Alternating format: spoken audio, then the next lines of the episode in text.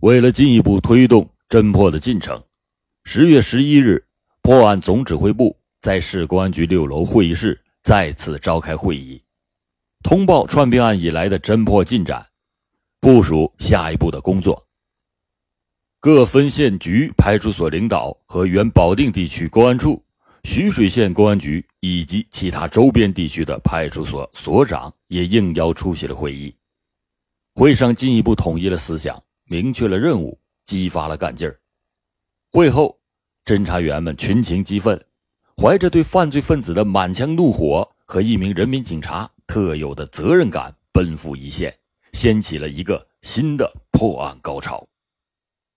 为了加强两站的控制，指挥部增加了守候力量。清苑县公安局一名女侦查员勇敢地担起了两站的化妆侦查任务。侦查员们为了突破全案，昼夜的奋战着。犯罪分子也并没有偃旗息鼓，而是更加肆无忌惮的顶风作案，进行最后的疯狂。十月十三日。新城县严家坞坟地发现了无名女尸。十月二十七日，清苑县北大染坟地发现了无名女尸。十月二十八日，清苑县谢庄坟地发现了无名女尸。强奸、抢劫、扼、掐、勒致机械性死亡，手段性质完全一致，又是这个杀人的恶魔。一时间，古城群众开始出现了惶恐。许多妇女夜间外出都是由亲友接送，不少人还给外地的亲友发出信息，告诫妇女们没有人护送，千万不要来保定。恐怖的阴影笼罩着保定。面对如此猖狂的挑衅，侦查员们把拳头攥的是咯咯直响。拼了，拿不下此案，誓不当警察。这时候，市委市政府的领导更是震惊。十一月一日，副市长兼公安局局长专门听取了汇报，并作出了重要的指示。他指出，专案组前一段对案情的分析和判断以及侦破的主攻方向是正确的。当前最重要的是对上岸警力要科学的部署，实行分工包干、层层负责责任制，要立足于重点突破，选准突破口，寻找破案的捷径。要保持大兵团全方位、全天候的作战，做到统一指挥、协同作战，打破警种和地域的界限，充分的利用隐蔽力量、技术侦查、化妆侦查等手段，一定要在最短的时间内抓获罪犯，确保人民生命财产得到安全。根据市领导的指示，指挥部再一次对部署进行了较大的调整。一是进一步充实了两站的警力，确定以每天十八点到二十二点为重点，全天候、全方位的巡查守候；二是以两站为中心，沿市区各出入的口设三道防线，昼夜盘查过往的可疑人员。机动车和长途汽车站上下车的人员分别由交警、车站派出所、内保部门负责，各防线。一旦出现了体貌特征相近或者是有可疑点的结伴男女，立即隔离审查，绝不能放过一名可疑分子。三是重点嫌疑对象的摸排范围向京石公路、保定至高碑店、保药公路、保定至张登南以东沿线扩展。层层设防的两站可谓万无一失，摸排的大网也在紧紧收拢。恶魔现形的日子为期不远了。十一月二日，侦查员们带着三起受害人阴道的提取物进行送检，经过公安部第二研究所的检验，最后得出结论：这六起案件为同一名犯罪分子所为，这毫无疑问。同时，根据调查，在一九九三年四月以后，除了这六起奸杀案以外，还有三起恶性的杀害女性案件，尸体都是在很长的时间以后才被发现，腐烂严重，不能确定是否被奸杀，没有并案。根据公安部刑侦专家的反复分析，加上提取现场的痕迹，可以确定这九起案件都是同一人所为。换句话说，歹徒在一九九三年四月到十月这短短的半年内，居然奸杀作案九起。很显然，这是一个陷入疯狂的杀人魔。公安人员判断，他一定会再次作案的。一九九三年十一月三日，这一天是秋末少有的好天气。傍晚，喧闹了一天的保定火车站依然是人流如潮。候车室内、小吃摊前、店铺的旁边，从侦查员一道道布满血丝的眼睛里射出的目光，织成了一个密实的大网。已经是晚上七点多了。还没有吃晚饭的北市区公安局的联防队员老范，依然是毫无恶意。他倒背着手，一副漫不经心的样子，眼睛却像雷达一样扫描着负责守候的每一个角落。突然，一个熟悉的身影出现在他的前面，罗圈腿。老范毫不迟疑的一步跨到了罗圈腿的面前：“我是公安局的，请出示一下身份证。”哦，我没带。罗圈腿回答的还算流利，眼睛却紧随着打量他的这一双明亮的眼睛。渐渐的，他开始变得不自在。当老范的目光移向他的裤子时，罗圈腿紧张的说：“这这是女士裤子，是是我穿我姐的。”说完，拔腿就想溜。站住！你提包里装的什么？老范厉声的吼道：“呃，没没什么。”罗瘸腿只好再一次站到了老范的面前。老范命令他打开提包看一下，只见一截一尺多长的电线卷曲在包里。霎时，受害妇女脖颈的勒缠物从老范的眼前闪过。为了稳住对方，老范没有直接问他电线的用途。你叫什么？吴建臣，多大了？三十五。那你哪儿的人呢？我是澧县万安。你来保定干什么？我是钉鞋的，来保定买皮子。说是买皮子，可是包里却没有一张皮子，一个鞋钉。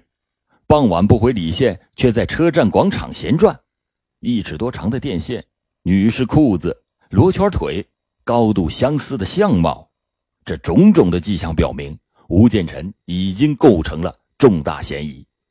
随即，他被带到了审查室。车站派出所的所长亲自出马，但是开始并没有直接审讯，而是命令对吴建臣抽血。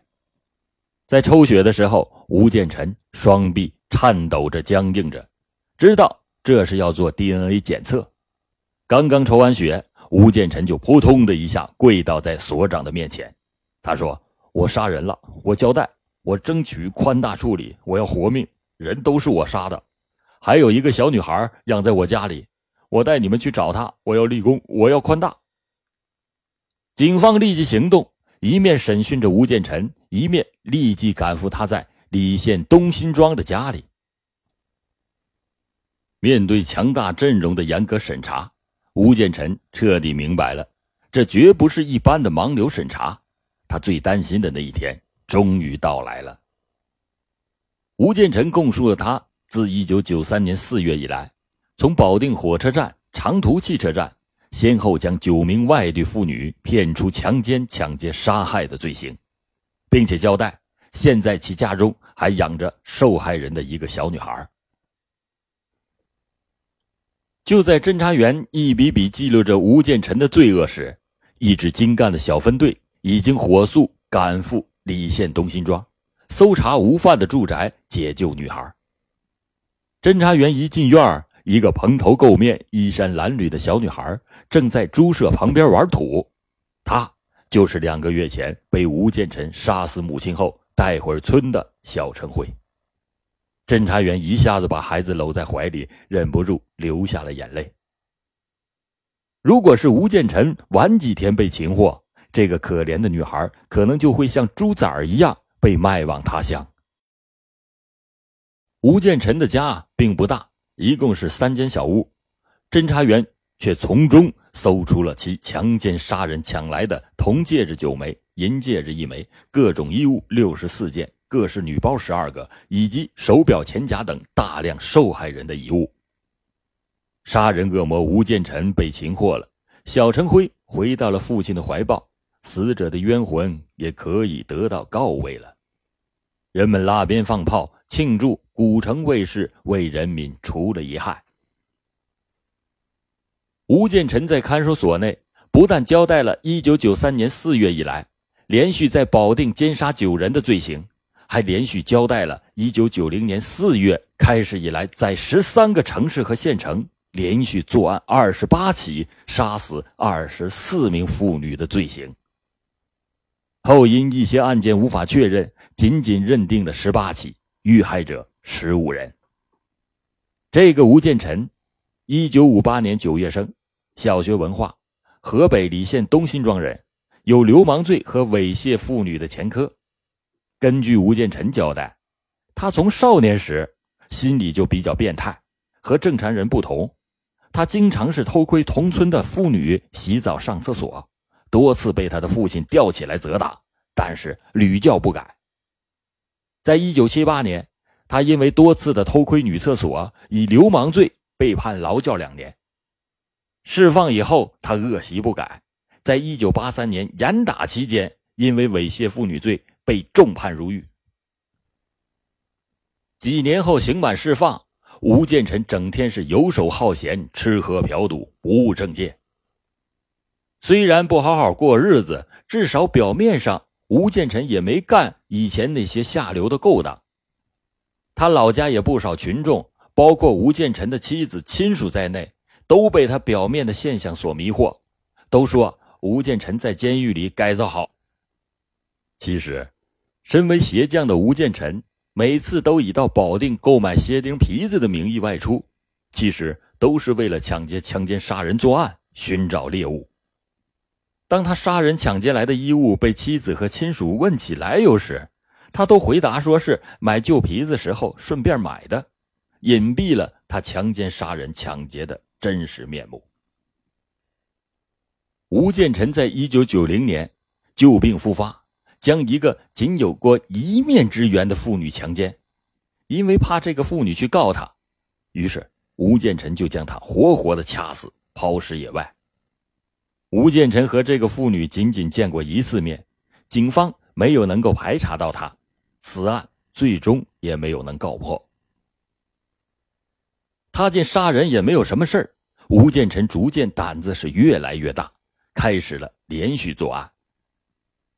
在三年多里，吴建臣在河北省到处流窜，连续的作案。一九九三年，吴建臣将作案的地点改到了保定。由于在保定打工过多年，吴建臣对这里非常的熟悉。根据吴建臣交代，他的作案手段呢，其实很简单，就是到火车站、汽车站寻找一些年轻无知的外地女青年，以招工、做生意等等为名，将他们骗到野外，然后。强奸之后再杀死。一九九三年四月十五日下午的四点，吴建臣做了在保定的第一起案件。他在保定汽车站呢候车室的门口，主动的搭讪一个二十岁左右的外地女青年。吴建臣问：“妹子，来保定干什么？”女青年回答说：“在家没事出来转着玩，想在保定托人帮个忙，找个工作，干什么都行。”只要是能弄到钱，这吴建臣说：“我现在就做小买卖，生意做的还可以，正缺个帮手。如果你要是不嫌弃我笨呐，咱俩合作，你看怎么样？”女青年说：“可以呀。”还说她出来好几天了，现在钱都花光了。她提出来让吴建臣带她去旅馆去住。吴建臣说：“那不如啊，直接到他的店里去，哎，我还不收你房租。”这个女青年表示同意。于是，吴建臣就骑了一辆旧自行车，带着她由东往南而去。吴建臣带着这个女青年穿过热闹的市区，一直走到了市郊的一块麦田地里。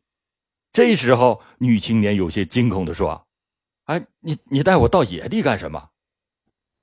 吴建臣呢，则是不要脸地说：“我想和你搞一下。”女青年自然不会答应。吴建臣说：“你要是不答应，我就不给你工作。”女青年说：“没工作就没工作呗。”让吴建臣赶快送她回汽车站去。吴建臣见状，凶相毕露，掏出了匕首进行恐吓，随后就强奸了女青年。这个女青年爬起来之后，哭着就向外跑。吴建臣呢，害怕她出去报警，于是一下子就将她按倒在地，两手死死的掐住了她的脖子。女青年和吴建臣拼死的扭打，双手用力的抓住吴建臣的肩膀和手臂，导致手指挫伤。但是。吴建臣已经杀了十五个人，有着丰富的杀人经验，女青年怎么可能是他的对手？在扭打了十多分钟后，女青年气绝身亡。这吴建臣怕女青年不死，于是又解下她的裤腰带，勒住了她的脖子，抢走了她身上的几百块钱的现金。这就是他在保定的第一起案件。至于那个女青年到底叫什么名字，是哪里的人，吴建臣说他也不知道，只是感觉女青年说话的口音不是河北人。一直到案件告破，始终没有人来认领尸体，于是警方推测女青年可能是来自一些偏远的省份和农村，消息呀闭塞，根本就不知道女儿已经遇害。警方发现的第二起案子。也就是丽文的妻子被害案，那并不是第二起案件。吴建臣在做了第一个案件以后的三个月，又做了第二起案件。那是在一九九三年七月十五日的下午，吴建臣又在保定汽车站寻找着猎物，但是没有收获。天黑时，吴建臣垂头丧气的到保定汽车站对面的饭馆吃饭。正好碰上了一个三十岁左右的外地女人，也在这个饭馆里吃拉面。于是吴建臣就主动的上去和她打起了招呼，问东问西的。没想到这个外地的妇女呀，虎了吧唧的就告诉吴建臣，说她的丈夫在家整天的赌博，借了一屁股的债，别人成天登门要钱，她心里烦得慌，就从家里出来散散心。已经出来一个星期了，并且说打算和她的男人离婚。这吴建臣呢，假装是热心人，说：“我是李县毛线厂的干部，等你离了婚，我就从我们毛线厂给你找个条件好的工人。”这个女人哎，欣然的接受，并且很是感激。吃完拉面，吴建臣还替她付了账，然后两个人搭讪着向市郊区而去。这个妇女和吴建臣说着话，就走出了保定市，走到了清苑县谢庄村南面的张家坟地的附近。吴建臣提出想和妇女发生关系，那妇女当然是不同意。于是吴建臣就是故技重施，拿出匕首威吓妇女。这个妇女见到刀子之后也不敢抵抗，就这样被吴建臣强奸了。完事之后，没想到这个妇女竟然说：“我不是黄花大闺女，我不会去告你，但你不能白睡我，怎么也得给我个一百二百的。我出来这么长时间了。”身上的钱呢，都已经花完了。可是，吴建臣本来就是要准备杀人灭口的，怎么可能给他钱？于是，吴建臣谎称说他要去别的地方取钱，就趁着妇女不备之际，将她打倒在地，然后活活的掐死。事后搜查妇女钱包，确实仅有十几块钱，但是也被吴建臣全部的拿走了。至于这个妇女叫什么，吴建臣自然是不知道，也回忆不起她是什么地方的口音。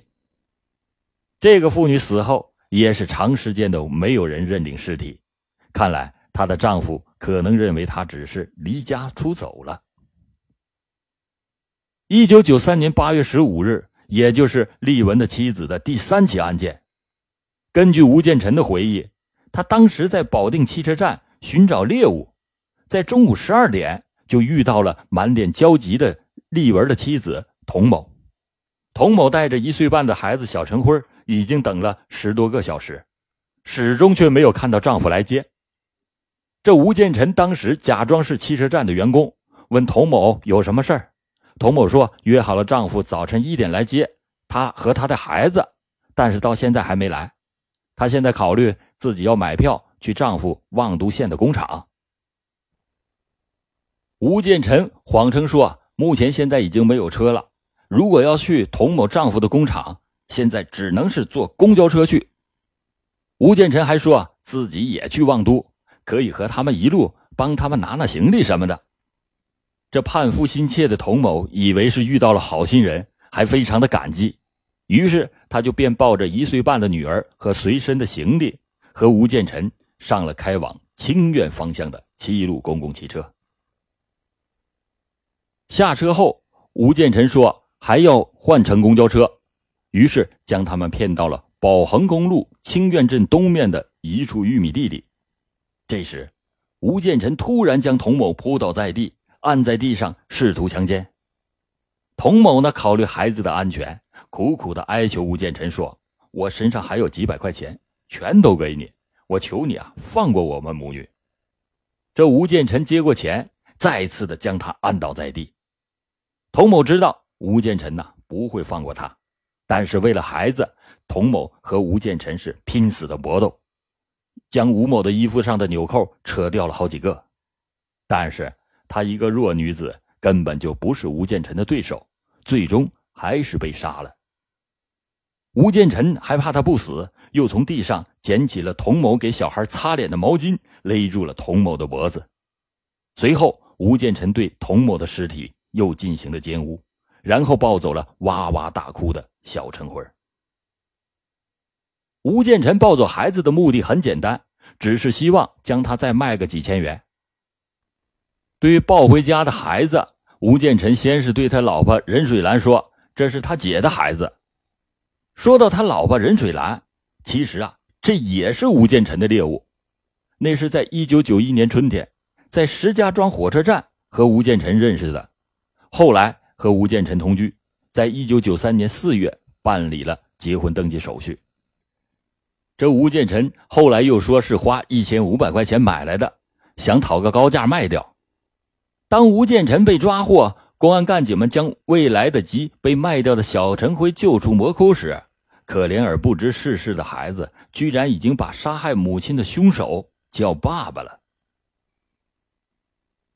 至于机场的那起案件是这样的：在一九九三年九月二十一日下午的一点左右，吴建臣在保定汽车站发现了一个做小生意的三十多岁的外地妇女，于是。吴建臣又谎称自己也是做生意的，知道有个工厂刚刚开门，有很多工人，工厂的门口可以开店，让这个妇女啊和他一起去看看。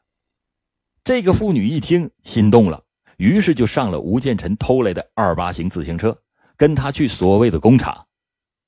自行车是由西向东，到了保定市东郊一个部队的机场内，在路上。吴建臣和这个妇女被谈恋爱的那对恋人就看到了，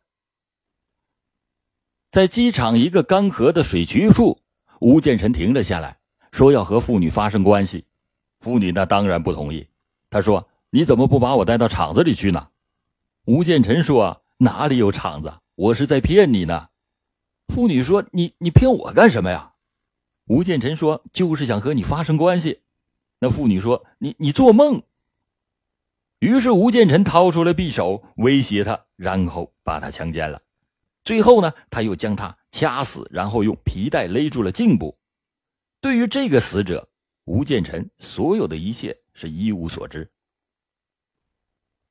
事后，根据死者的衣着来看，皮鞋是产自内蒙古，内衣呢是产自宝鸡，这肯定是个外地妇女。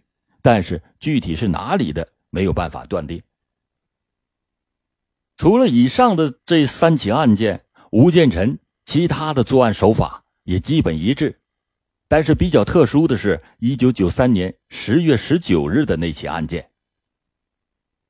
十九日当天的下午，五十二岁的老太王某从哈尔滨市准备回到老家清苑县的一个农村，途经保定。王某本来是要接自己二十四岁的二女儿去哈尔滨，因为怕年轻的女孩单独旅行不安全。所以啊，他怎么也没有想到，年过五十的他竟然成为了吴建臣的猎物。另一个案子居然是黑吃黑，受害者也是个犯罪分子。吴建臣回忆说，在一九九三年十月二十五日的下午两点，他在保定火车站寻找到了一个猎物，是一个二十岁左右的年轻女孩。女孩自称是做生意的，吴建臣说：“我也是做生意的。”于是两个人谈的是非常投机。这个女孩还告诉自己，其实是个人贩子，刚刚将一个四川的妇女卖到了北京的顺义县，一下子就挣了三千多块钱。现在他正在火车站找容易欺骗的女人，准备将他们卖到北京去。吴建臣呐，立即就谎称说自己也是人贩子，知道有个妇女很容易就被骗，他就约这个女孩一起呀，将她拐卖，完事之后分她一半钱。这个女人贩子心动了，傻乎乎的就跟随着吴建臣来到了一个坟地。到了坟地，吴建臣要求和他发生关系。人贩子也许啊已经猜到了吴建臣是歹徒，他不但没有拒绝，反而小心的迎合着他，说了很多的好话。人贩子表示自己也是罪犯，不会去揭发吴建臣，他就要求啊这个吴建臣放过他。但是啊。吴建臣可不管那套，仍然是将他活活的给掐死。警方后来问吴建臣，为什么杀死同样是罪犯的人贩子？吴建臣说：“首先，我一定要杀人灭口；第二，我猜这个人是人贩子，一定有钱，于是我就想劫财。没想到杀死这个人贩子以后，仅仅从他的身上搜到了六元钱。”这个罪大恶极的歹徒前后共交代杀害了二十四人，警方最后核实杀害了十八人。在一九九四年，吴建臣被押赴刑场执行了枪决。听过此案例后，老欧奉劝那些出门在外的女性朋友：出门在外，请不要轻易相信别人，否则就如同放弃了自己的生命。